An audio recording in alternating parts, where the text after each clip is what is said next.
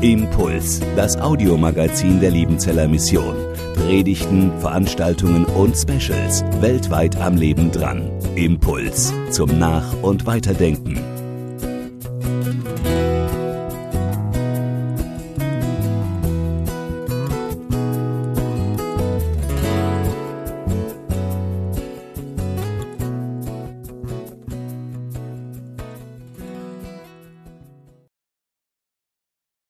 Gnade sei mit euch und Friede von dem, der da ist, der da war und der da kommt.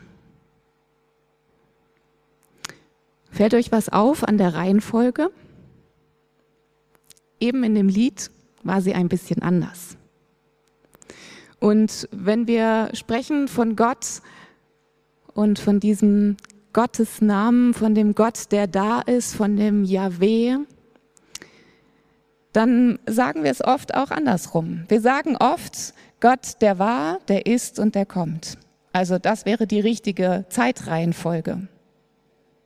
Hier im Bibeltext, in der Offenbarung, ist es andersrum. Am Anfang steht die Gegenwart. Am Anfang steht Gott, der ist. Und das ist die Einladung an uns, die Einladung an uns, ihm zu begegnen im Hier und Jetzt. Ihm, der da ist, immer, vom Anfang bis zum Ende. Und das ist das, was wir im Hinterkopf haben dürfen, auch wenn wir in die Offenbarung reinschauen. Die Offenbarung wird ja ganz unterschiedlich gelesen und wahrgenommen. Ich erinnere mich gut, wie wir vor ein paar Jahren bei uns im Hauskreis überlegt haben, welches Buch wir als nächstes lesen. Und ich habe vorgeschlagen, lasst uns die Offenbarung lesen, weil ich liebe die Offenbarung. Damit war ich allerdings bei uns im Hauskreis die Einzige. Wir haben dann was anderes gelesen, wir haben aber erst vorher nochmal diskutiert darüber, ob wir jetzt die Offenbarung lesen oder nicht. Das andere, was wir gelesen haben, war auch gut. Ähm, gibt ja viele, viele gute Bücher in der Bibel.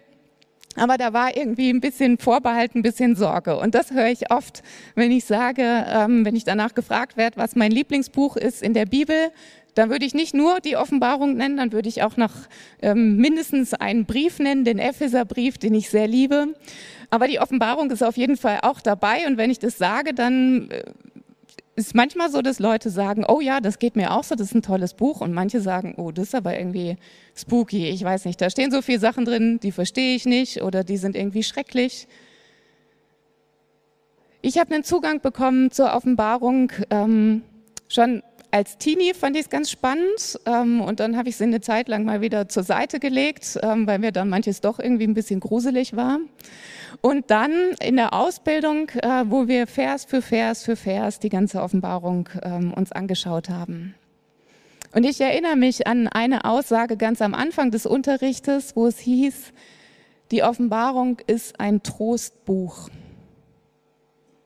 Gott tröstet mit diesen Worten. Vielleicht überraschend für dich, das zu hören. Für mich war es auf jeden Fall überraschend, weil ich vor allem die großen schrecklichen Szenarien vor Augen hatte, wenn ich an die Offenbarung gedacht habe. Aber es ist ein Trostbuch. Und das entdecken wir auch schon hier in diesem Text. Der Trost, die Klammer ist, dass Gott da ist. Seine Gegenwart. Das ist unser Trost. Er, der ist und der war und der kommen wird. Und am Ende des Textes gibt es noch einen Zusatz, da heißt es der Allmächtige. Das ist der Trost, den wir haben dürfen, wenn wir die Offenbarung lesen, wenn wir lesen über die Dinge, die zukünftig noch kommen werden oder in denen wir schon zum Teil mittendrin sind. Und das darf auch der Trost sein für jeden Tag unseres Alltags. Er ist da und er ist der Allmächtige.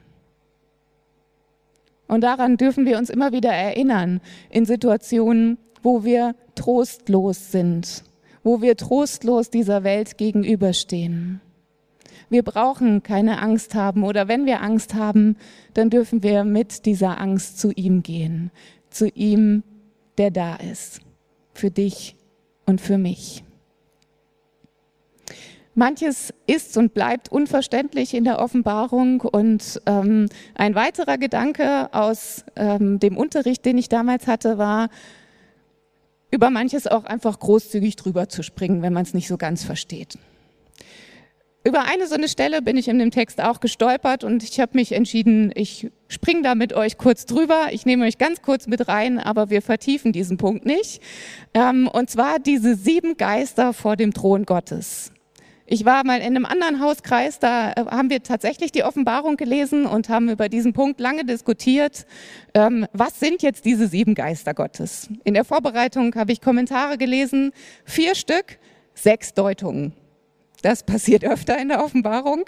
Was genau sind jetzt diese sieben Geister? Ist es der Heilige Geist, der hier genannt wird und damit der perfekte Text heute für Trinitatis, den Sonntag, wo wir die Dreieinigkeit Gottes feiern, weil der Vater genannt ist, weil Gott genannt ist, weil der Sohn genannt ist und weil eben hier der Heilige Geist genannt ist. Sind es die Engel? Ähm, die vor dem Thron Gottes stehen? Sind es andere Wesen? Und dann gibt es noch unterschiedliche Kombinationsmöglichkeiten.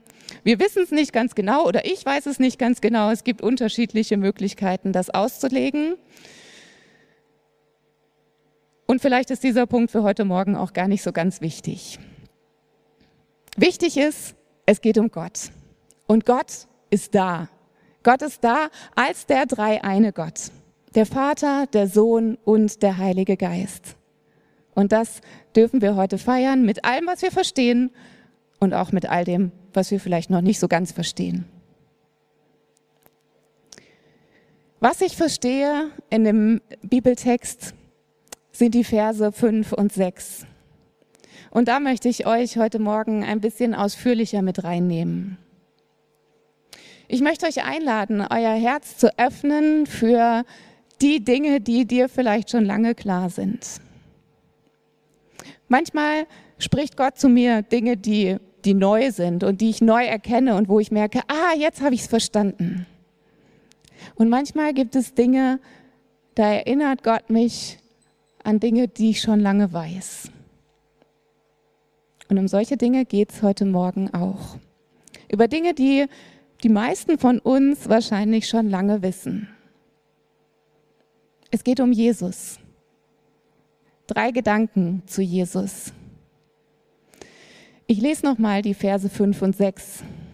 Da heißt es ganz am Anfang Gnade und Friede und dann von Jesus Christus. Welcher ist der treue Zeuge, der Erstgeborene von den Toten und Fürst der Könige auf Erden. Das ist die Beschreibung von Jesus in diesem Text. Er ist der treue Zeuge, er ist auferstanden von den Toten und er ist der Fürst der Könige dieser Erde. Und im nächsten Vers geht's weiter mit uns, was das mit uns zu tun hat. Da heißt das nämlich, ihm, der uns liebt und der uns erlöst hat von unseren Sünden mit seinem Blut und uns zu einem Königreich gemacht hat. Oder wie es eben in der alten Luther-Übersetzung, aus der ich vorgelesen habe, hieß, zu Königen und Priestern. Der uns zu Priestern gemacht hat vor Gott, seinem Vater. Dem sei Ehre und Gewalt von Ewigkeit zu Ewigkeit. Amen.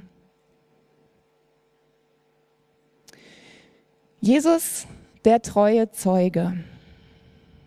Er zeugt vom Vater.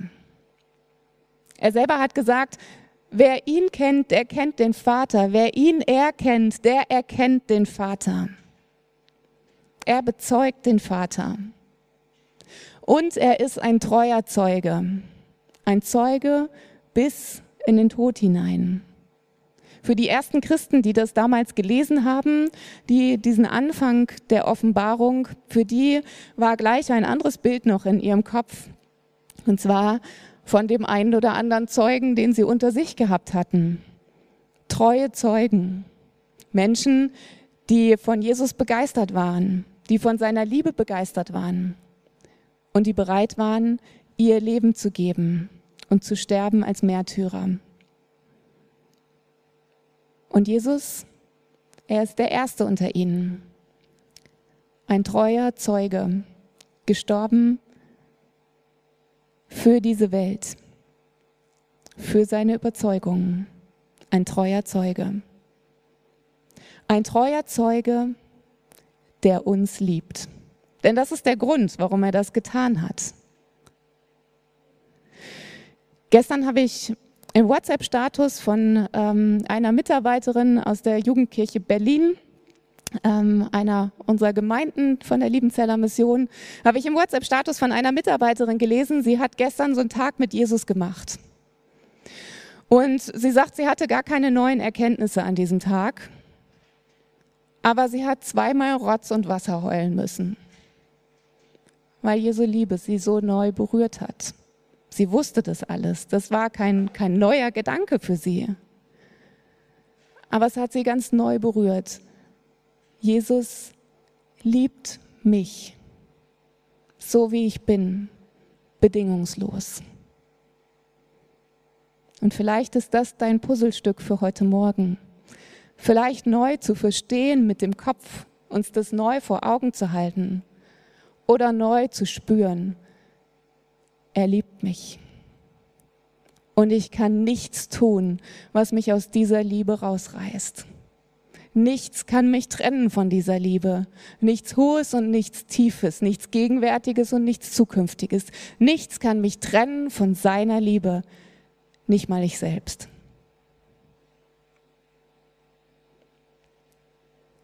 Zweiter Gedanke. Der Erstgeborene von den Toten. Er ist auferweckt. Das bekennen wir im Glaubensbekenntnis. Er ist auferstanden. Er ist aufgefahren in den Himmel. Er hat den Tod besiegt. Und das gilt für den ewigen Tod. Das gilt für uns, für jeden Einzelnen von uns, dass wir wissen dürfen, wenn wir Jesu Vergebung annehmen, dann, dann sind wir erlöst. Er hat uns erlöst von unseren Sünden mit seinem Blut. Wir feiern nachher das Abendmahl gemeinsam. Und für mich ist das Abendmahl immer eine Erinnerung, eine Vergegenwärtigung, ein Erleben davon, er hat mich erlöst. Er, der Erstgeborene von den Toten.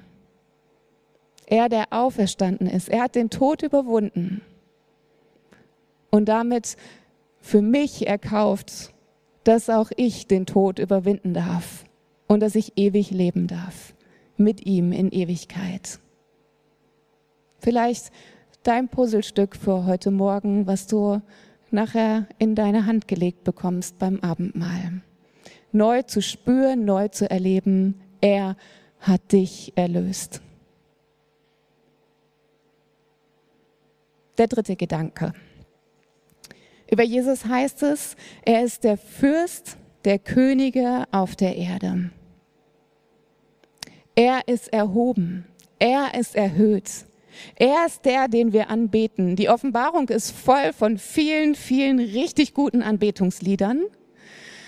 Und ähm, ist eine gute Grundlage dafür, wenn man mal nicht mehr weiß, womit soll ich Gott anbeten, wenn einem die Worte ausgehen, dieses Buch in die Hand zu nehmen und Gott anzubeten, Jesus anzubeten, den König der Könige, der, der erhoben ist, den Heiligen, das Lamm auf dem Thron, ihn anzubeten, ihn, der regiert. Er ist der König der Könige auf dieser Erde. Es gibt keinen König, keinen Machthaber auf dieser Erde, keinen Vorgesetzten oder jemanden, mit dem ich Schwierigkeiten habe, vielleicht der über mich gestellt ist oder der in unserer Regierung weit oben steht oder in dieser Welt weit oben steht. Es gibt keinen, der höher ist als Jesus. Jesus ist der Höchste. Er steht über allen. Und das dürfen wir wissen, ob wir das gerade erleben oder nicht. Das ist die Wahrheit, denn das steht in der Bibel. Er ist der König, er ist der Fürst der Könige auf dieser Erde. Er ist der Höchste. Und darin steckt auch gleich ein Auftrag für uns. Denn im nächsten Vers heißt es dann, er hat uns zu Königen und Priestern gemacht. Vor Gott, seinem Vater. Das ist der Auftrag, den er für uns hat. Königliche Priester zu sein. Dieser Auftrag findet sich schon im Alten Testament. Er geht an das Volk Israel, als sie am Sinai stehen. Da heißt es in 2. Mose 19, Vers 6, dass das Volk ein Volk von königlichen Priestern sein soll, von Königen und Priestern. Und spätestens jetzt in der Offenbarung wird klar, dieser Auftrag, der gilt nicht nur fürs Volk Israel. Wir sind mit hineingenommen. Wir dürfen auch diesen Auftrag für uns entgegennehmen als königliche Priester in dieser Welt. In 1. Petrus 2, Vers 9 wird noch mal ein bisschen genauer beschrieben, was heißt das eigentlich? Da heißt es, ihr aber seid ein auserwähltes Geschlecht, ein königliches Priestertum, ein heiliges Volk, ein Volk zum Eigentum, das ihr verkünden sollt, die Wohltaten dessen, der euch berufen hat, aus der Finsternis in sein wunderbares Licht, dass ihr einst nicht sein Volk wart, nun aber Gottes Volk seid, und einst nicht in Gnaden wart, nun aber in Gnaden seid.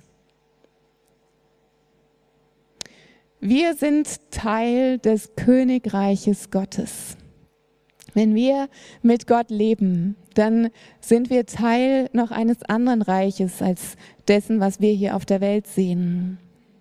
Unsere Identität ist eine königliche Identität. Unsere Identität ist nicht mehr Bettler zu sein. Unsere Identität ist königlich zu sein. Und in dieser Identität, in diesem Bewusstsein dürfen wir durch unseren Alltag gehen und dürfen auch vor Gottes Thron kommen und mit ihm reden und auch in die Fürbitte gehen für unsere Welt. Nicht als Bettler, die nichts haben, sondern in dem Wissen, wir sind als Königskinder da und dürfen als Königskinder vor ihm eintreten für diese Welt. Und wir sind Priester, die, wie es in 1. Petrus heißt, seine Wohltaten verkündigen sollen. Wie können wir das tun? Zwei Gedanken dazu. Zum einen, Gottes Wohltaten auszusprechen. In der persönlichen Begegnung mit anderen oder im Lobpreis in der Anbetung. Gott anzubeten, ihm die Ehre zu geben, dem alle Ehre gebührt. Und der zweite Gedanke, davon zu erzählen, nicht nur vor, ähm, vor Gott davon zu reden, wie besonders er ist, wie wir ihn lieben und ehren, sondern auch in dieser Welt davon ein Zeuge zu sein. Wir haben einen Missionsauftrag, damit allen Menschen geholfen werde und sie zur Erkenntnis der Wahrheit kommen. Am Ende von dem Offenbarungstext da heißt es von denen, die vorm Thron Gottes stehen und wehklagen, die den sehen, den sie durchbohrt haben und aus allen Stämmen und Nationen kommen und wehklagen. Der Missionsauftrag gilt, damit möglichst wenig an diesem Tag, wenn wir alle vor dem Thron Gottes stehen werden, mit Erschrecken erkennen müssen, wer Jesus ist. Und damit möglichst viele sagen, das habe ich schon auf der Erde verstanden und erleben dürfen. Endlich darf ich ihn von Angesicht zu Angesicht sehen. Das ist immer wieder mein Gebet und mein Wunsch. Mein Gebet, dass es möglichst wenig gibt am Ende, die Weglagen. Und viele, viele, viele, die Gott anbeten aus ganzem Herzen damit allen Menschen geholfen werde und sie zur Erkenntnis der Wahrheit kommen. Das ist unser Auftrag, den wir als Priester in dieser Welt haben. Und ein dritter Auftrag, den wir haben, ist Fürbitter zu sein. Die Priester im Alten Testament hatten ein Gewand. Und auf diesem Gewand sind viele spannende Sachen. Ähm, ich kann die nicht alle ausführen. Einen Punkt möchte ich nennen. Und zwar waren auf der Brust, auf dem Ephod, das ist so dieses Gewand, wird so genannt, Ephod, da waren zwölf Edelsteine. Diese zwölf Edelsteine standen für die zwölf Stämme Israels. Und immer wenn der Priester ins Allerheiligste gegangen ist, in die Gegenwart Gottes, dann hat er das Volk Israel auf seinem Herzen getragen und hat sie Gott hingehalten und hat erleben dürfen, wie sie in Gottes Gegenwart anfangen dürfen zu funkeln. Meine Frage an dich heute Morgen, welche Edelsteine hat Gott auf dein Herz platziert? Welche Dinge, welche Menschen, welche Situationen darfst du in das Allerheiligste bringen, in der Fürbitte vor Gott bringen und als Priester für sie einstehen und Gott darum bitten, dass Gott diese Menschen oder diese Situationen, diese Länder zum Funkeln und zum Strahlen bringt. Zum Schluss. Er hat das letzte Wort. Der letzte Vers heißt, ich bin das A und das O, der erste und der letzte Buchstabe.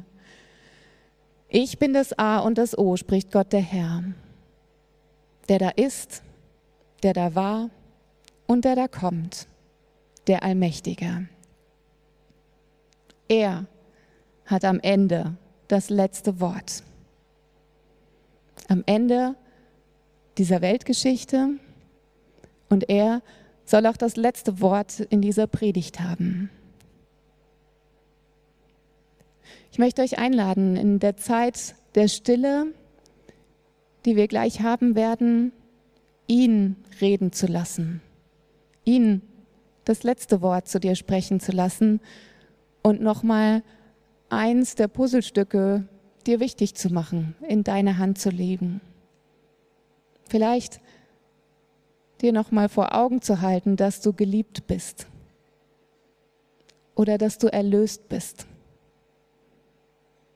oder wozu du berufen bist. Lass uns Gott Raum geben das letzte Wort zu sprechen zu uns. Impuls ist eine Produktion der Liebenzeller Mission. Haben Sie Fragen? Würden Sie gerne mehr wissen? Ausführliche Informationen und Kontaktadressen finden Sie im Internet unter www.liebenzell.org. Die Liebenzeller Mission produziert ebenfalls das Fernsehmagazin Weltweit am Leben dran. Informationen zur Sendung und zum Empfang gibt es unter www.weltweit-magazin.de.